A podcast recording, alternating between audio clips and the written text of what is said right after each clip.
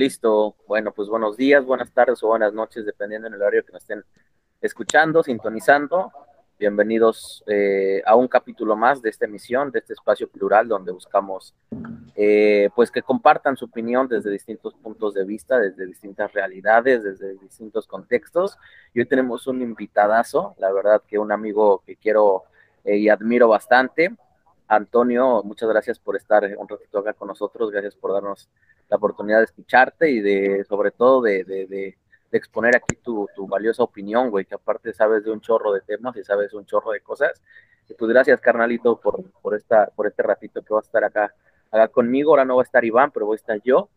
Y pues, si gustas presentarte para que te conozca más o menos la audiencia, quién eres, a qué te dedicas brevemente. Y pues muchas gracias, amigo. Hola, muchas, muchas, muchas gracias a ti, carnal. Este, reitero reitero el gusto por, por verte allá desde el lugar en que has adoptado como tu casa. Y bueno, pues mi nombre es, es Antonio de Ángeles, Yowalmit, tengo 23 años llamándome Yowalmit. Eh, así lo decidí hace 23 años cuando decidí dedicarme eh, casi de lleno a la investigación de la cultura autóctona de México, particularmente la náhuatl, ¿no? Eh, de manera multidisciplinaria, desde lo antropológico, desde lo histórico, desde lo que es precisamente la tradición y desde lo que es psicología, que es el área que yo estudié, yo soy psicólogo de formación, y bueno, pues eh, eso me ha obligado a estudiar interdisciplinariamente lo cultural y lo social de, de, nuestro México y por supuesto del México contemporáneo, ¿no? Que es lo que nos compete sobre el tema que vamos a hablar. Gracias nuevamente, carnal, por, por la invitación. Oh, gracias a ti, amigo. Y bueno, eh, yo sé que ha estado ahí en movimientos, en, activismo social importante, aparte de lo que te dedicas, y apenas hubo un acontecimiento que nos debería de competir a, a todos los mexicanos y, que es de suma importancia, una, obra una de las obras insignias de esta llamada Cuarta Transformación. Aquí en este espacio, pues buscamos ser eh, lo más eh, imparcial posible, aunque eso en política es sumamente complicado, quizá no existiría la objetividad en la política, pero no por eso eh, eh, demeritamos eh, ninguna opinión, al contrario, es, es bienvenida todas las opiniones. Y por ahí tú tuviste la dicha, la gran dicha de ir en la inauguración. Entonces, eh, este día tan importante que aparte se conmemora el natalicio de, de Benito Juárez, eh, tú estuviste ahí, tuviste la oportunidad de estar en el live. Eh, por favor, cuéntanos tus, impresiones, cuéntanos tu experiencia y cuéntanos qué, qué si realmente está tan chido como se ven las fotos, si realmente es la eh, esta eh, magna o infraestructura de, de, de, de, internacional que tanto, que tanto dice Andrés Manuel, pues cuéntanos tus impresiones, cuéntanos cómo te fue, carnal. Carnal, pues de entrada, eh, como tú bien lo comentaste, es muy, muy difícil eh, ser objetivo en una cuestión como, como es el tema que, estamos tratando, porque de entrada al ser sujetos, los seres humanos, eh, somos objetivos, somos objetivos y siempre vamos a querer externar una opinión precisamente de nuestra percepción y desde nuestra autopercepción. Entonces, llegar a una objetividad eh, concreta es difícil, sin embargo, sí se puede, ¿no? Sí se puede, por lo menos, por lo menos teóricamente y conceptualmente se podría. Tratando de ser imparciales y tratando de ser objetivos, eh, te diría que mi experiencia eh, fue de tintes muy, muy diversos, ¿no? Fue desde la sorpresa, desde el gusto de estar ahí, de ver terminada eh, parcialmente una obra tan magnífica, que el compromiso que, que, que, ejerció el nuevo gobierno, que con tanto, que con tanto cariño eh, hicimos llegar ahí a través de las urnas en el 2018 y con tanta necesidad después de 90 años de una dictadura de partido, pues fue absolutamente reconfortante ver esta obra que fue una de las grandes promesas de campaña de Andrés Manuel, verla cristalizada, aunque no terminada, ¿no? En ese sentido, te podría decir, eh, empezando por algo que me gusta, ¿no? Eh, el museo, el Kinamatsin,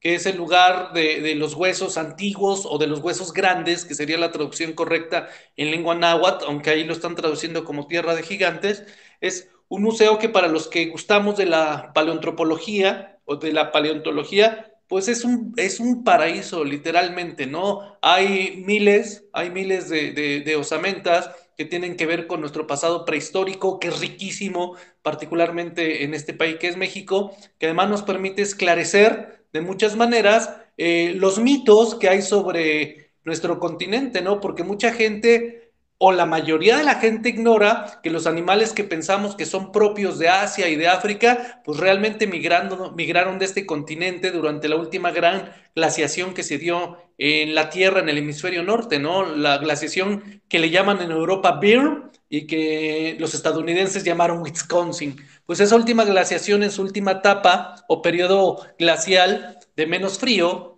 eh, pues, aproximadamente entre 20 y 12 mil años, migraron todas esas especies que hoy sabemos que existen en Asia, en África, pero que son propias de América y que podemos ahora disfrutar y que podemos gozar en un lugar tan bellísimo como es el Museo Kinamatsin en el aeropuerto. De entrada, ese, ese lugar es fascinante, es bellísimo. Hay unas salas que están muy bien logradas, muy bien curadas por la gente que trabajó allí y entonces, para los que gustamos de ese tipo de experiencias, de ese tipo de, ciencia, pues es un paraíso, lo repito. Entonces, de entrada ahí es un 10 con palomita, excelso, lo que hicieron en el rescate de las osamentas, de los huesos, de los hallazgos prehistóricos de ahí de, de Santa Lucía, de lo que es el municipio de Tecámac y parte de Zumpango, allá en el Estado de México. Eso sería lo primero que, me viene a la mente y que, califico de, excelente. Muy bien logrado el Museo Kinamatsu. Oye, qué padre. La verdad es que yo estaba viendo imágenes de precisamente del museo. Se ve muy padre, ¿eh? se ve un museo muy, muy bonito. Y aparte, eh, pues que es significativo que en plena construcción hayan encontrado estos, estos restos y que le hayan este, puesto pues un museo y todo lo que simboliza eh, todo, todo ello. Pues bueno, de entrada ahí una palomita. Pero a ver, a mí me gustaría saber qué, qué falencias tiene este, este aeropuerto. Y si nos puedes platicar, porque hace rato se cortó un poquito la llamada, si nos puedes platicar acerca del nombre de Felipe Ángeles, que le pusieron eh, eh, eh, el nombre a este aeropuerto, ¿nos puedes dar ahí una platicadita de quién fue? A ti que tú que eres un experto en historia, amigo. no, no soy un experto en historia, pero sí gusto mucho de la historia.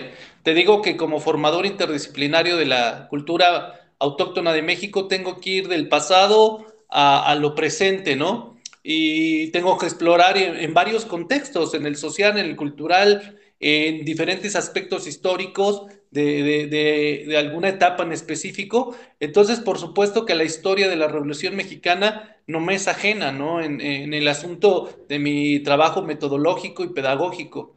Y por supuesto, en este caso me es más entrañable el nombre de Felipe Ángeles, que para mucha gente es un absoluto desconocido, pero que yo te podría adelantar que mi madre, mi, madre preciosa, eh, era de Hidalgo, era de un lugar entre Zacuatilpan, Lolotla y Molango, que ahí está toda la familia de Felipe Ángeles. Eh, su primo, su primo hermano de Felipe Ángeles, eh, Tomás Ángeles fue mi tío abuelo, esposo de, mi abuela. Victoria Castro, entonces mi tío abuelo fue Felipe Ángeles. ¿Quién fue Felipe Ángeles? Felipe Ángeles fue un general formado eh, en la institución del ejército constitucional de 1910, de 1909, se formó en Francia y posteriormente al ser traicionado por Victoriano Huerta y por el embajador eh, Linson y por la embajada de Alemania en México, eh, Victoriano Huerta mata a, José María Pino Suárez, el vicepresidente, y al presidente Francisco y Madero, que bueno, hay que decir que, que, su actuación fue muy errática, pero en ese, en ese lugar donde fueron hechos presos estaba Felipe Ángeles, al que respetaban muchísimo Victoriano Huerta, le tenía un poco hasta de miedo, porque era un militar de carrera formado en Europa, especialista en artillería y que a la postre, después de la decena trágica de 1913, fundó la División del Norte con Francisco y Villa, ganando batallas memorables, hasta que finalmente lo mandó a asesinar Venustiano Carranza en 1919. Esa es una breve síntesis de quién fue Felipe Ángeles. Fue el gestor, el precursor, junto con Francisco Villa del Gran Ejército de la División del Norte, que tuvo que renunciar, lo obligaron a renunciar al ejército mexicano, que porque los comandantes del ejército mexicano, el general Victoriano Huerta, encabezado por ellos, traicionaron sus ideales y, siendo fiel a su patria, México, Felipe Ángeles, se anexó a las filas de lo que a la postre sería la División del Norte. Sí, ahí hay un, hubo un pequeño, bueno, un trabajo importante de ahí de Pigmenio Ibarra con un documental que habla precisamente de, lo del aeropuerto y hacen énfasis en estos ideales de Felipe Ángeles y de cómo defendía eh, pues la dignidad y la vida a través de estas ideas revolucionarias, ¿no? Siempre muy digna, siempre, siempre con una visión muy, muy interesante de, en, esos tiempos tan álgidos que se vivió en la revolución. Pero muy, muy bien, amigo, muchas gracias por esta breve introducción de, lo que es eh, a grandes rasgos el, aeropuerto. Y ahora sí, platícanos un poquito de las operaciones. Me contabas que no hay tantos vuelos eh, como, tú, como tú imaginabas, o por ahí me platicabas que obviamente pues va empezando, ¿no? Todavía faltan varias aerolíneas, pero a lo mejor y las llegadas al aeropuerto todavía no son las mejores, ¿no? las, eh, los accesos, me refiero a los accesos. ¿Cuánto te hiciste tú? Este, platícanos más, más o menos de, esto. Pues mira, eh, híjole, hablar sobre esto, como lo dije en un principio, es tremendamente difícil, porque sobre todo eh, en esta nueva administración de gobierno, que tenemos que darle chance de ser pacientes a que termine su proceso de, adaptación como tal este nuevo gobierno, eh, las cosas eh, se han extrapolado, se han ido a los extremos y de repente parece que, que si opinas en contra, eres un chayotero y eres un fifí, o que si opinas a favor, estás totalmente anexado a las filas de, de Morena. Entonces, de repente me hace sentir opinar sobre sobre cuestiones del gobierno, me hace recordar la sensación que me han hecho tener desde casi toda la vida, desde que yo me interesé en la cultura autóctona de México, eh, me hicieron recordar como que soy algo ajeno, ¿no?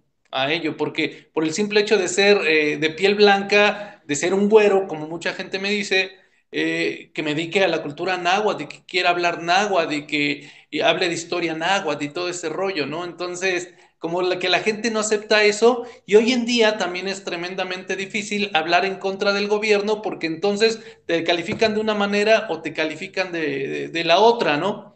Y eso nada tiene que ver eh, con gente pagada, con gente acomodada, como los que sacaron esta noticia o esta petición sobre, sobre lo del tren Maya, hacia el gobierno de México y particularmente Andrés Manuel, ¿no? De que lo suspendieran por la afectación que está haciendo la selva.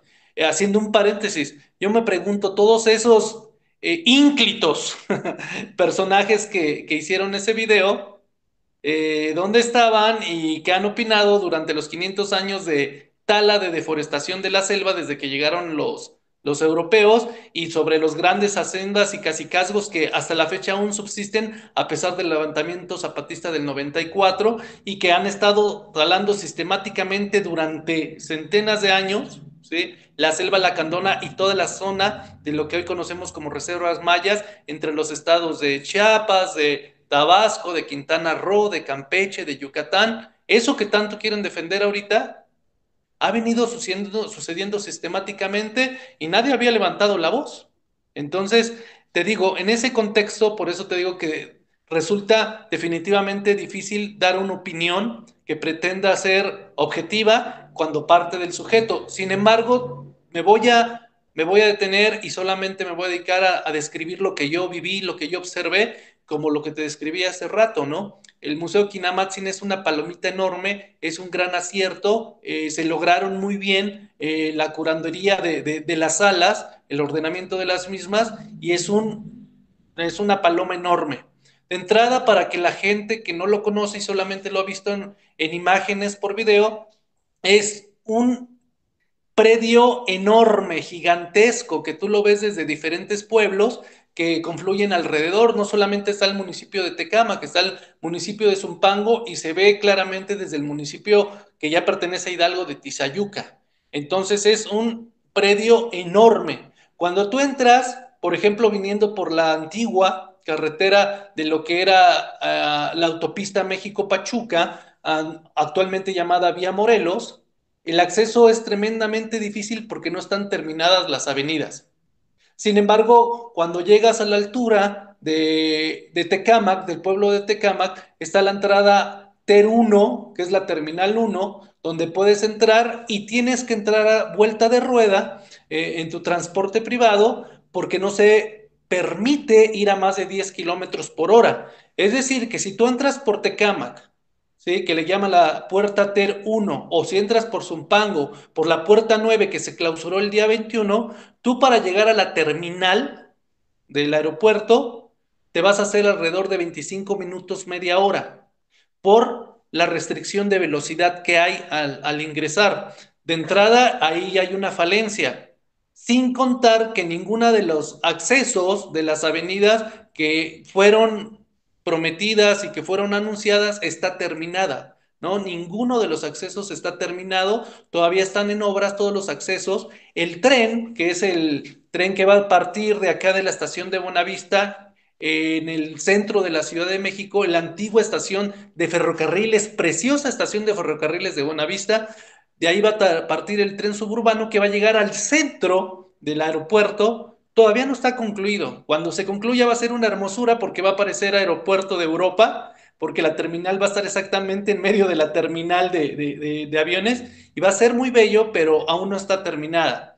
Entonces, empezando en la descripción del lugar, cuando nosotros observamos ese enorme predio, vemos que la distribución está muy alejada un edificio del otro o, una, o, un complejo del otro. Vemos que ya está terminado el hotel, que no es un hotel comercial, no es un hotel de marca, es el hotel donde se hospedan las Fuerzas Armadas de México, los grandes mandos, y solamente es para las Fuerzas Armadas.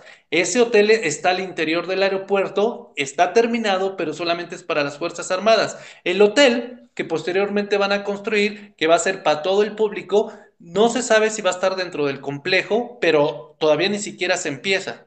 Entonces, eso, eso pues todavía es algo pendiente, ¿no? Eh, tenemos el Museo de la Aviación, es algo bello también.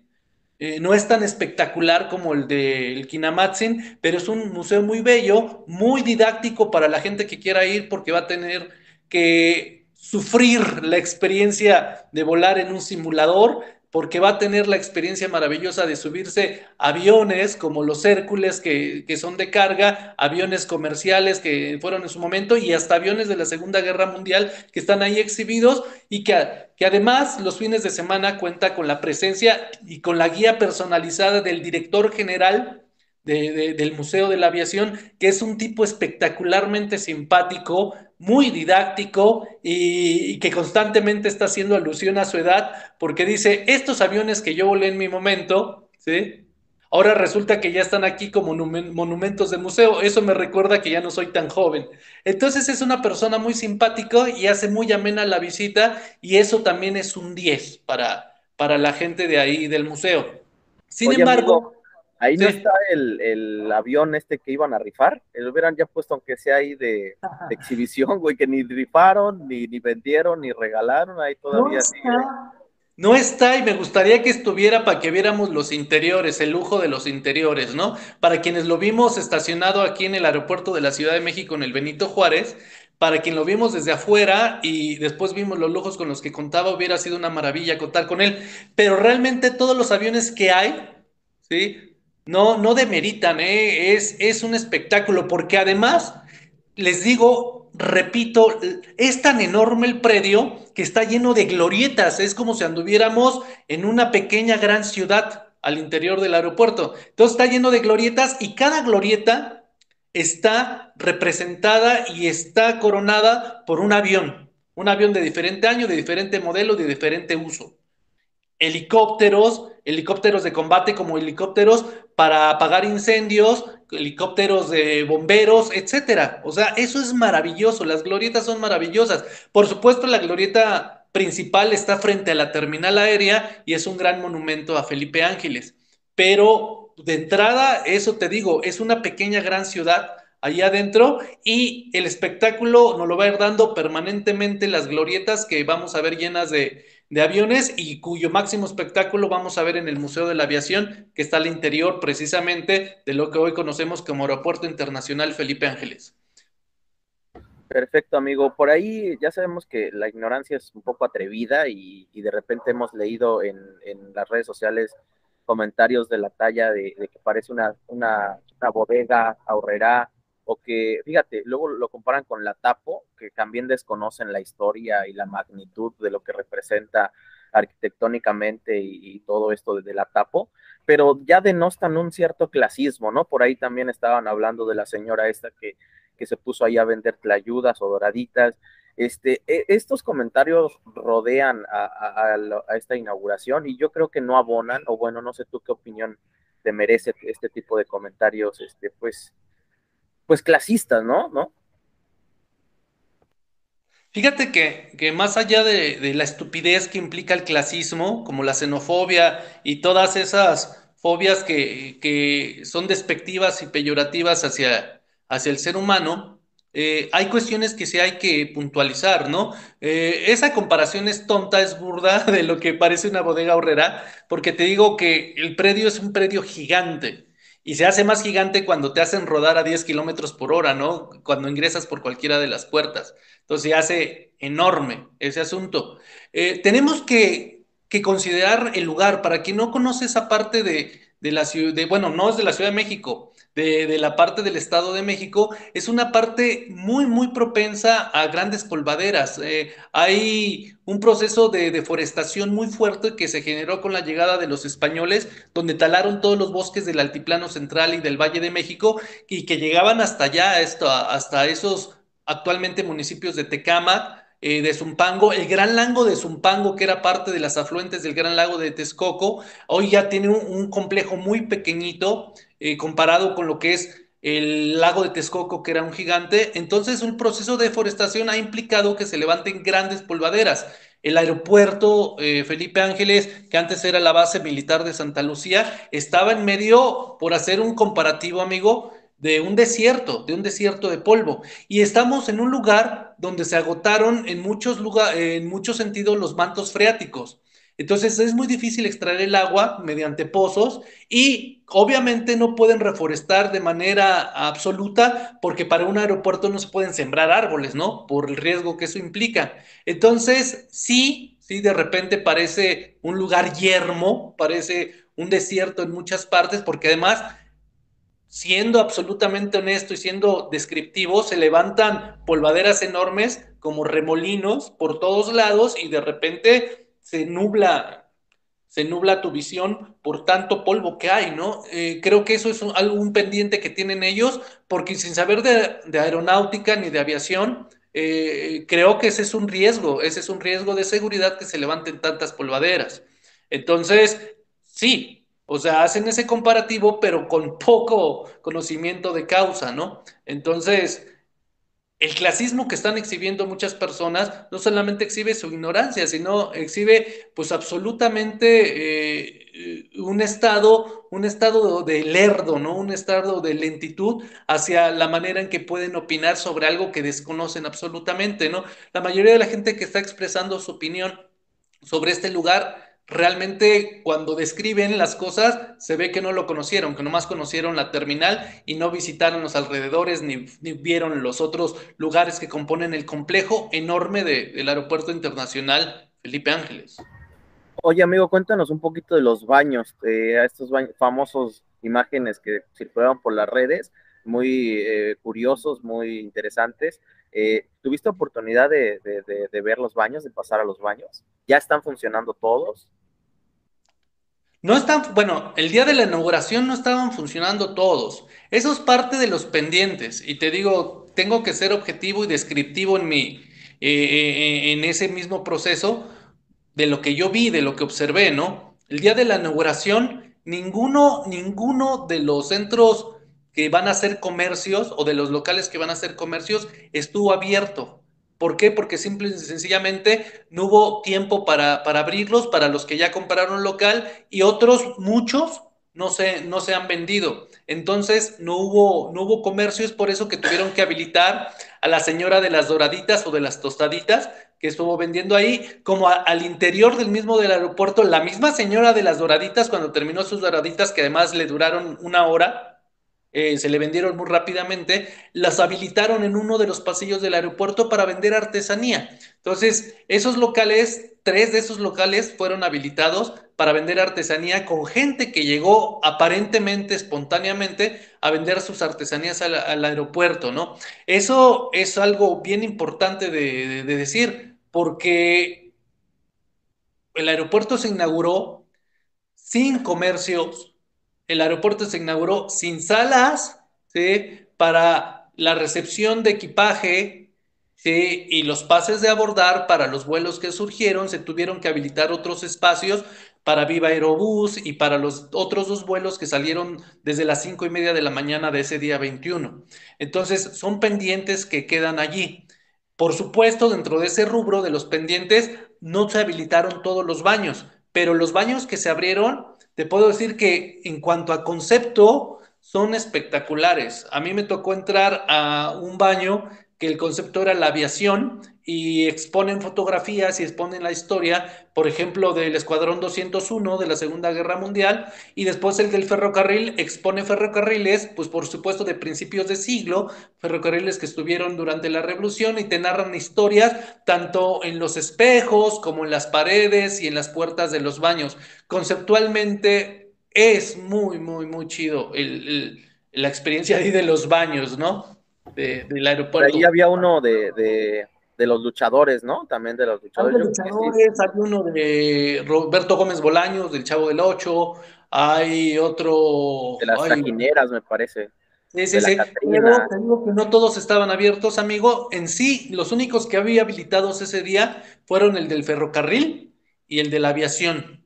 No recuerdo haber visto otro habilitado, ¿no? Cosa que también debo de decirlo, rebasó, rebasó precisamente, eh, fue rebasado por la gente que asistió. Eh, asistió muchísima, muchísima gente que le llaman gente del pueblo, ¿no? Eh, los políticos, y se le dio entrada a todas esas personas. Y también tengo que mencionar que no se portaron muy bien muchas de las personas. No se vale, ni se puede, ni debo generalizar, pero sí quiero decir que la mayoría de las personas que yo vi ahí recorriendo el aeropuerto estaban haciendo un uso pésimo de la terminal, estaban ensuciándolo gente bañándose en los baños, ciclistas que llegaron, porque déjame decirte que la gente se entere que muchos transportes hicieron su agosto, llevaron personas de varios pueblos, de varios lugares, les cobraron dinero para llevarlos en el transporte de los camiones, ingresaron a, la zona federal del aeropuerto, llevaron a esas personas, llegaron muchos ciclistas de muchos lugares y esos ciclistas llegaron no solamente a usar el baño para sus necesidades fisiológicas, quisieron bañarse en los lavabos.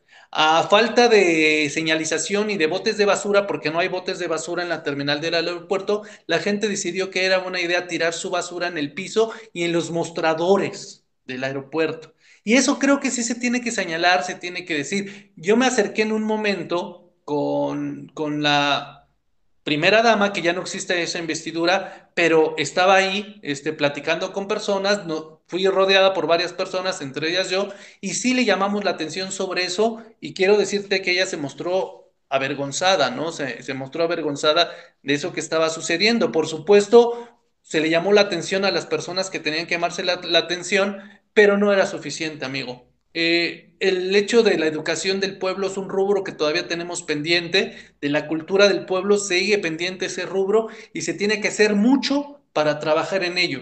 Y, creo que vale la pena decirlo, puntualizarlo, porque mucha gente no se comportó a la altura de la, de la inauguración del aeropuerto. Magnífico, magnífico este punto que nos das qué, qué, qué, qué, buen punto y pues qué penoso que, que, haya este tipo de cosas, ¿no? E, en una inauguración de algo tan importante.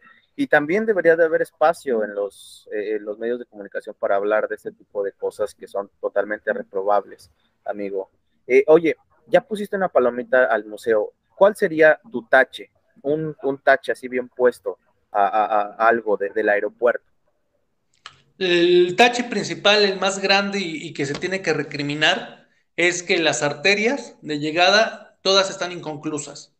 No hay transporte, no hay transporte eh, específico que llegue al, aeropuerto. Está el Mexibus que ampliaron desde Indios Verdes hasta Tecámac, pero no llega hasta el aeropuerto, no están terminadas eh, las paradas o las terminales, valga la redundancia, para llegar al aeropuerto. Siguen sin estar terminadas. Es muy difícil el acceso llegando por donde tú te imagines.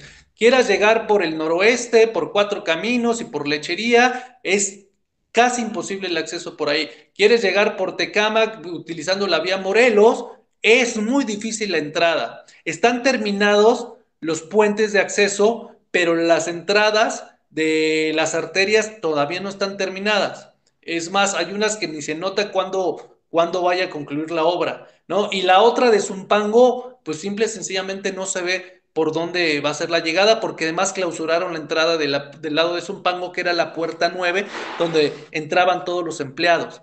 Entonces, eso sería el tache más grande de lo que yo he visto. Yo como gente que, que, que voy de a pie, que además me tocó recorrerlo a pie el aeropuerto, tú sabes de mi gusto por las caminatas, yo lo recorrí cuatro o cinco veces, este, rodeándolo, eh, el aeropuerto, visitando cada una de las puertas, platicando con, con la Guardia Nacional, que son los encargados de, de las entradas, no es el Ejército de México, es la Guardia Nacional, y me di cuenta precisamente de todo eso, que hay unas grandes falencias dentro de, de lo que son los accesos y las arterias por donde se llega al aeropuerto. El tren suburbano no hay fecha ni siquiera para, para cuándo se pueda abrir, ¿no? Muchos dicen que, que, a lo mejor para junio, otros para septiembre, otros dicen que dentro de dos, otros dicen que dentro de tres, otros dicen que dentro de cinco años, no sabemos, es especular. Lo que sí es que viendo el documento de, creo que son 400 páginas, eh, ojeándolo muy brevemente,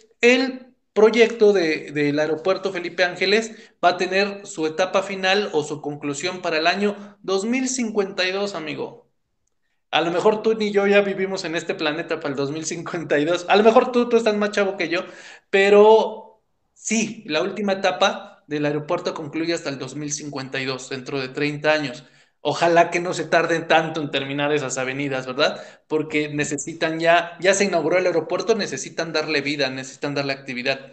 Y eso, dentro de esos pendientes, y que son graves, son importantes, todavía hay muchas luchas de los vecinos de los pueblos que se opusieron al aeropuerto, no solamente instigados por los políticos de ultraderecha, sino porque si hay afectaciones reales a, a, sus patrimonios culturales, eh, dicen ellos dicen ellos, porque son gente muy arraigada. Muchos eh, quieren demostrar o, o, alegan que son pueblos autóctonos de esa región, que desde antes de la llegada de los españoles y que quieren que se les respete ese derecho de seguir en sus tierras. Entonces hay rubros pendientes en ese aspecto y los principales están hacia afuera del aeropuerto. Más allá que en la terminal no están terminados los locales, no están vendidos los locales, hay mamparas que no se han puesto, hay baños que no se abrieron todavía al público y esas cositas, esos rubros pendientes que creo que se pueden, se pueden manejar fácilmente. Lo más importante a tratar y el rubro que se tiene que, que, que enfocar el esfuerzo de las autoridades es precisamente en la llegada del aeropuerto, en habilitar precisamente el acceso al aeropuerto. Perfecto, carnalito. Pues muchas gracias, eh, gracias por tu opinión. La verdad es que es un punto muy interesante que yo no había analizado a profundidad y con esto que estás complementando, pues ya nos damos una idea este, más completa de lo que es el aeropuerto. Habíamos hablando de cosas positivas, ahorita ya redondeamos un poco más con algunas falencias. Eh, es importante que se diga que es un primer eslabón, que es un proyecto que todavía da para mucho más y que la idea es que ya, un, ya terminada las, eh, las, las, principales vías de, llegada y, todo ello, pues que se unan aún más aerolíneas, porque ahorita nada más hay cuatro. La verdad es que se necesitan más incluso eh, incentivos para, para ir a aerolíneas internacionales, que ahorita nada más hay una, que es eh, para, para Venezuela, pero por ahí se estaba platicando de la Delta, que, que para Estados Unidos. En fin, es un primer eslabón, se entregó en tiempo, se entregó en forma, son más las cosas buenas, podemos decir que son más las, las cosas positivas que, que, que, a lo mejor los detalles. Pero ahorita ya con tu participación, amigo, con tu, con tu charla, con tu punto de vista, pues redondeamos esto del aeropuerto. Pues te agradezco, vamos a, a, platicar algo ya, comentarios finales, algo que tú nos quieras aportar, algo que tú nos quieras decir, algo que nos, nos quede ahí por ahí este, olvidado. Y pues agradecerte, amigo, agradecerte, ya se está cumpliendo el, el tiempo de, de, del podcast. Pues qué chido que estuviste aquí un ratito conmigo, güey. Y me gustaría verte en abril por acá, amigo para seguir platicando y, seguir ahí con nuestros proyectos que tenemos. Sí, ojalá que eso último que dice se cumpla y que no se queda solamente ahí en la visita a Veracruz. Tenemos un pendiente ahí a un estado vecino que es hermoso, ¿no? Eh, sí, dejar muy claro a la gente que es un proyecto que, que, se concluyó, que se entregó en tiempo, y yo difiero un poquito en forma por, por todas esas falencias que, que, hemos descrito y que seguramente hay más, ¿no? Eh, tuve la oportunidad de estar platicando ahí con, con algunos ingenieros que hablaban de, de, cuestiones técnicas que solamente en los rubros técnicos que manejan los ingenieros son más comprensibles, pero que a mí me dejaron claro que todavía hay muchos pendientes, ¿no? Ahí hacia el interior del aeropuerto, más allá de, del exterior, que ellos no son los encargados. Me parece que también hay gente de los municipios trabajando en ello, en las avenidas, y que yo entiendo, ¿sí? Que por ahí también hay un poco de sabotaje, hay complot, como diría eh, Andrés Manuel, porque muchas de las obras que se tendrían que haber terminado en tiempo y forma, nos consta, a mí que me tocó ir docenas de veces, ahí hacia el aeropuerto en los últimos tres años desde que se empezó a construir, me consta y de primera mano puedo constatar y afirmar que las autoridades de los municipios vecinos alentaron, ralentizaron y atrasaron intencionalmente las obras, ¿no? Eh, lo veo como ciudadano, porque me tocó pasar muchas veces por esas arterias y me tocó ver eso, que las obras muchas veces estaban totalmente paradas porque el municipio no trabajaba en ellas. Entonces, no sé, a lo mejor sospechando y pensando mal, ahí actuaron de, de mala fe, de mala onda, ¿no? Entonces, creo Creo que eso también se tiene que mencionar y que la gente sepa que este gobierno se está enfrentando con muchísimos, con muchísimos obstáculos, que es el gobierno que ha sido más atacado desde los liberales de Juárez, desde la Constitución de 1857 y hasta la guerra con Francia en 1862, ¿no? Entonces, después de esos liberales que fueron una maravilla para el país, el gobierno más atacado, la figura más atacada presidencial, más denostada, más saboteada ha sido la figura de Andrés Manuel. Y eso no implica que entre en una defensa ultranza, hay que ser objetivos. Hay cosas que se tienen que mejorar. Definitivamente se tienen que mejorar, pero no lo vamos a hacer solamente opinando. Hay que entrar en la acción y hay que ser objetivos en ese, en ese asunto, ¿no? Yo desde mi experiencia trabajando para el gobierno te diría que un rubro también a tratar y que tiene que ver con el aeropuerto es precisamente el manejo de los operadores políticos que están en cada región y en cada dependencia pública. Entonces son rubros que se tienen que trabajar, que seguramente si esta transformación de la 4T es auténtica, se va a poder llegar a eso, a una auténtica transformación, cuando se pulan todas esas falencias que, tenemos pendientes, ¿no? Perfecto, amigo. Muchísimas gracias. Me gustaría hacer tu opinión así breve de, este ah, ejercicio de democracia que se va a celebrar el 10 de abril, que aparte es histórico. Eh, ¿qué, opinas brevemente, así nada más para cerrar un, minutito, si se puede, de esto, de la revocación del mandato?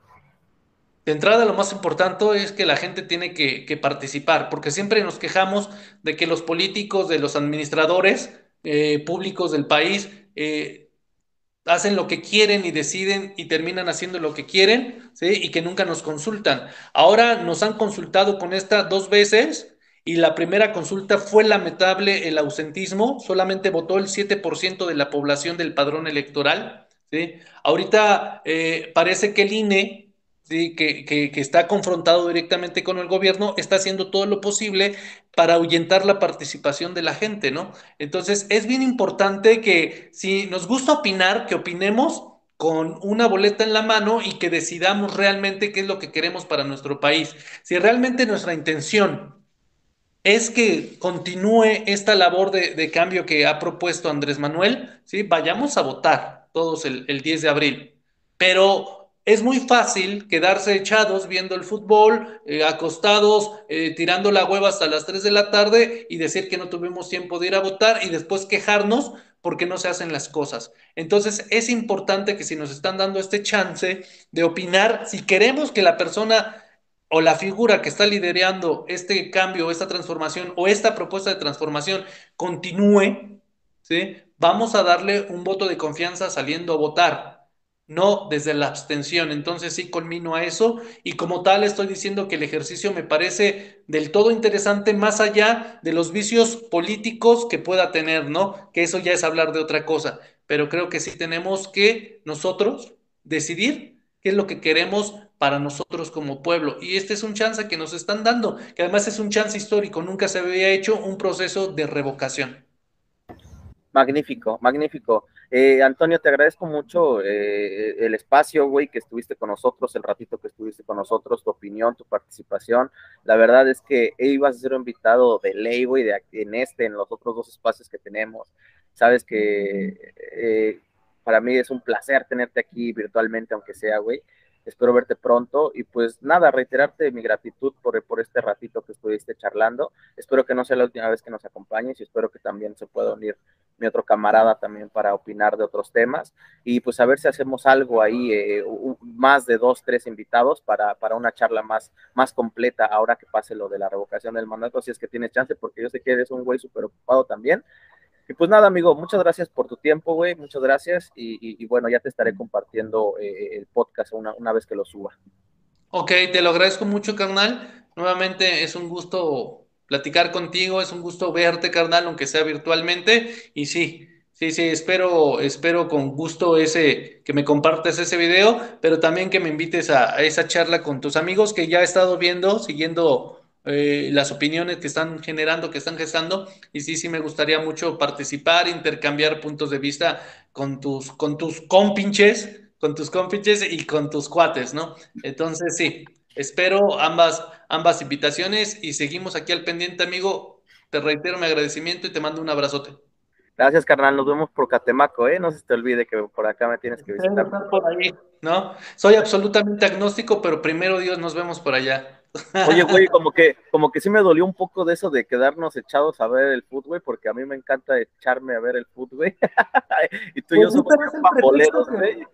Es el pretexto que pone el 70% de la gente. Si quieres, esto lo hacemos fuera de, del aire, pero si tienes un minuto, te voy a contar mi experiencia. Yo, a mí me tocó, teniendo 17 años, sí, me tocó ser parte del movimiento zapatista del 94. Y después durante el 94, 95, 96, 97, cuando vinieron los contingentes zapatistas y marchábamos miles y miles de personas al Zócalo, hacíamos manifestaciones que en algún momento llegaron a juntarse más de un millón de personas y todos levantando el brazo gritábamos, todos somos Marcos. Muchas de esas manifestaciones, ¿sí? En la que nos combinaban a entrar en acción con con prácticas concretas, con acciones concretas, eran suspendidas interrumpidas porque iba a jugar la selección nacional o porque iba a empezar la comedia. Es decir, nuestro compromiso llega hasta que llega la conveniencia del gusto, ¿no? Y mucha gente iba, gritaba y cuando iba a empezar el fútbol se ausentaba. Y eso me tocó vivirlo, ¿no? Yo también, igual que tú, soy un encantado, un aficionado hasta de hueso colorado del fútbol, particularmente de la selección nacional, de la cual también soy muy crítico, pero también observo que mucha gente lo toma como pretexto para marearse, para enajenarse y para evadir su responsabilidad, no solamente como ser humano, sino como sociedad. Y eso es tremendamente difícil y creo que también eh, es de buenos, es de gente bien reconocerlo y observar lo que sucede, no generalizando, pero sí en su gran mayoría, carnal. Absolutamente, absolutamente que ese es pan y circo y, así nos tenían también acostumbrados los gobiernos anteriores, entonces esperemos, eh, empecemos a romper con ese tipo de asuntos. Muchas gracias, carnal, pues ya se nos acabó el tiempo, estaré compartiendo, le estaré compartiendo a toda la banda el podcast, tanto en video como en audio, y pues bueno, cambio y fuera. Cambio y fuera, carnal, nos estamos viendo pronto. Gracias.